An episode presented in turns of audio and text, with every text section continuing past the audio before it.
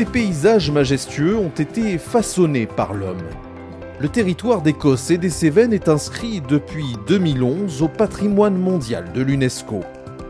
À l'occasion du dixième anniversaire de cette labellisation, allons à la rencontre de celles et ceux qui connaissent bien ce territoire, parce qu'ils y vivent, parce qu'ils y travaillent, parce qu'ils en parlent avec passion.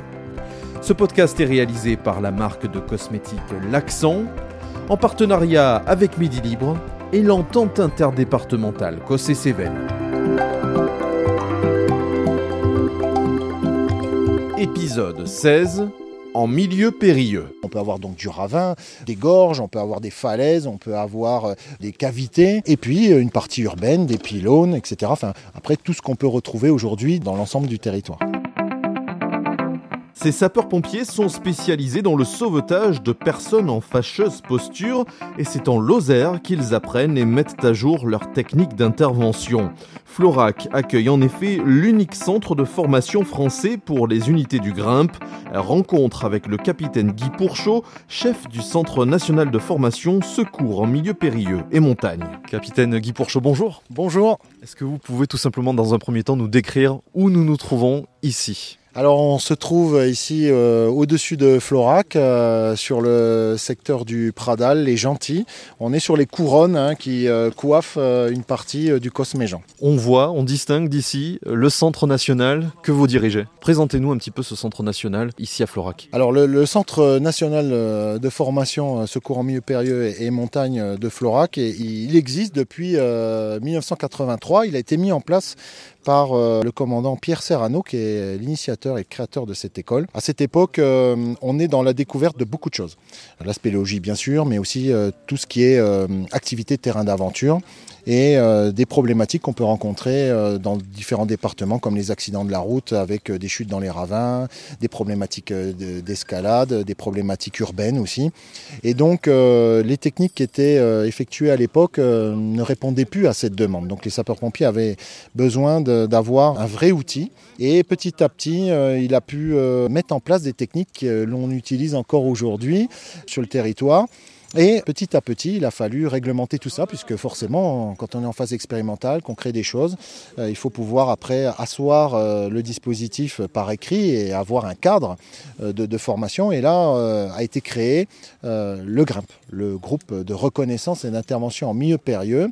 Et officiellement en 1999, le, guide national de référence est sorti avec différents niveaux de formation, hein, du sauveteur, du chef qui va commander les opérations avec une structure, une hiérarchie. Et euh, fatalement, ben, au bout d'un moment, on a bien compris que c'était ici qu'il fallait euh, mettre en place euh, ces formations spécifiques. L'objectif, c'est qu'on puisse former des sauveteurs dans différentes régions de France ou départements et logiquement de se dire il nous faut un centre pour former les chefs, les cadres de cette spécialité, afin qu'on puisse y mettre toute la partie recherche, études, formation, pédagogie, doctrine et principes fondamentaux d'emploi des techniques sur le territoire. Florac, c'est vrai que quand on pense à intervention en milieu périlleux, euh, on peut se dire finalement c'est un terrain de jeu idéal. Est-ce que je me trompe? C'est absolument ça. Hein. On est euh, sur un terrain absolument exceptionnel euh, puisqu'on rencontre quasiment toutes les, problématiques qu'on peut rencontrer sur le terrain. Déjà, le travail en milieu naturel, en milieu périlleux, avec différents types de roches, ben, c'est important d'avoir cette compétence. Et puis en même temps, le terrain accidenté et différentes problématiques. On peut avoir donc du ravin, des gorges, on peut avoir des falaises, on peut avoir euh, des cavités, et puis euh, une partie urbaine, des pylônes, etc. Enfin, après, tout ce qu'on peut retrouver aujourd'hui dans, l'ensemble du territoire. En ce moment, on surplombe, euh, au moment où nous parlons, Florac. Qu'est-ce qui se passe là sous nos yeux? Expliquez-nous un petit peu. Alors bon, euh, le, centre national, on, forme énormément donc de, chefs d'unité. Puis bien sûr, il y a une partie où à un moment, les chefs d'unité qui ont été formés euh, initialement reviennent euh, dans leur centre, dans leur école, pour se remettre à jour et, prendre les nouveautés et en même temps les nouvelles doctrines ou particularités qui sont mis en place au niveau national. Alors on a des stages qui durent trois jours. Ça, c'est des stages de recyclage, on va dire, pour les, chefs qui commandent les départements. Après, on a des recyclages qui durent 5 jours, ça c'est pour les chefs d'unité. Les chefs d'unité, qu'est-ce que c'est? C'est les hommes qui vont commander des sauveteurs pour euh, venir chercher les gens euh, dans le milieu. Ensuite, euh, il y a les formations initiales pour devenir chef, bien sûr. Donc ça dure 15 jours et pendant 15 jours, on va mettre les hommes et les femmes en situation opérationnelle. On va mettre des victimes à des endroits peu probables et puis de risques courants et les mettre en situation opérationnelle en, les mettant en action avec une unité sur le terrain.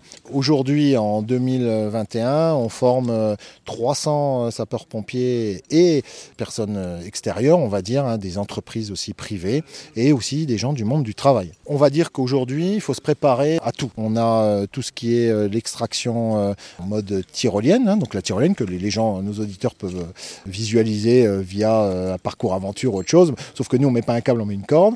Ce qu'on appelle aussi des techniques de secours en paroi. Alors qu'est-ce que c'est la secours en paroi? C'est on met souvent un trépied, si vous voulez, et en fait on, on fait descendre une civière le long de la paroi, on la fait remonter comme un ascenseur. On sort les gens aussi des appartements parce que la grande échelle des fois ne peut pas accéder ou se positionner dans de bonnes conditions. Donc on a développé des techniques pour extraire les gens euh, des habitations des immeubles. Et puis ça peut être aussi dans des usines, hein, que ce soit dans le milieu nucléaire, le milieu chimique, industriel. Euh, voilà, on, fait toutes ces interventions. Euh. de manière à pouvoir engager le, le Ce centre national que vous dirigez, il rayonne, hein, et au-delà du, niveau national, il est connu en dehors des frontières françaises. Alors oui, effectivement, euh, nous allons à peu près dans une vingtaine à trentaine de pays dans le monde faire de la coopération internationale. Et donc à partir de là, on envoie des spécialistes français pour euh, délivrer les techniques de corde. Et ensuite, ils vont venir ici au Centre national pour se former en tant que chef. Dernièrement, euh, nous avons accueilli la Slovénie, le Maroc, la Chine aussi. Euh, la Chine. Nous les avons accueillis parce que nous avons été retenus pour euh, former une unité spécialisée pour les Jeux Olympiques de Pékin 2022.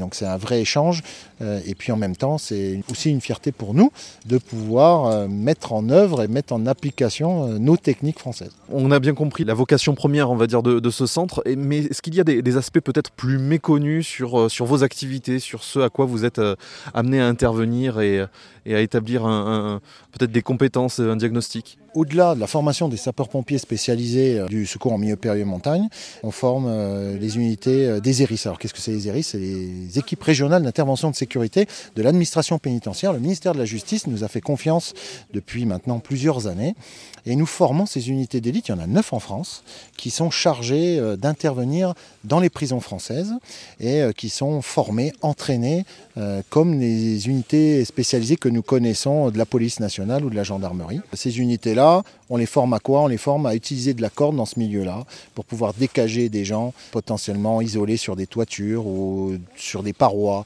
ou euh, du barbelé ou des choses comme ça pour se sécuriser.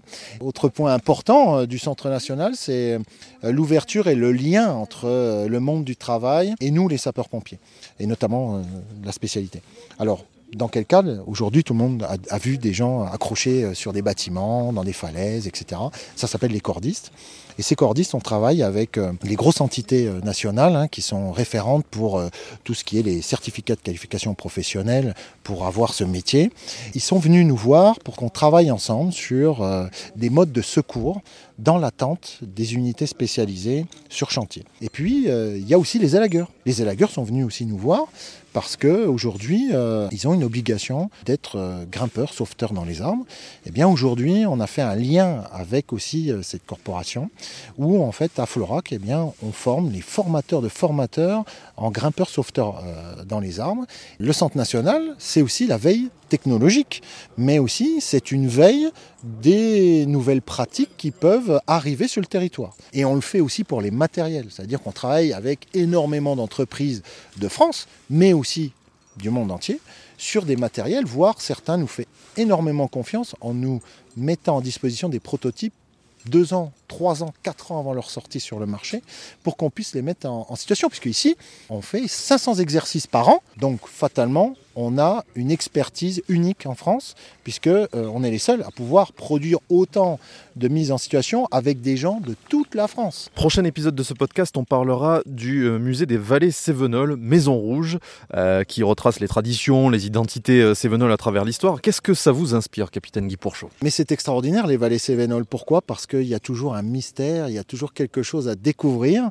Et je crois que c'est un peu comme nous, parce que si on vient dans cette vallée, hein, au départ des Cévennes, ben, on va nous voir, nous, euh, cette petite école euh, perdue ici. Et en fait, il y a plein de choses intéressantes, plein d'histoires.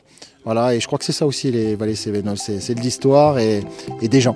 Merci, capitaine Guy Pourchaud. Merci à vous. Et merci à vous d'avoir suivi cet épisode. À très bientôt pour mettre à nouveau l'accent sur l'Écosse et les Cévennes.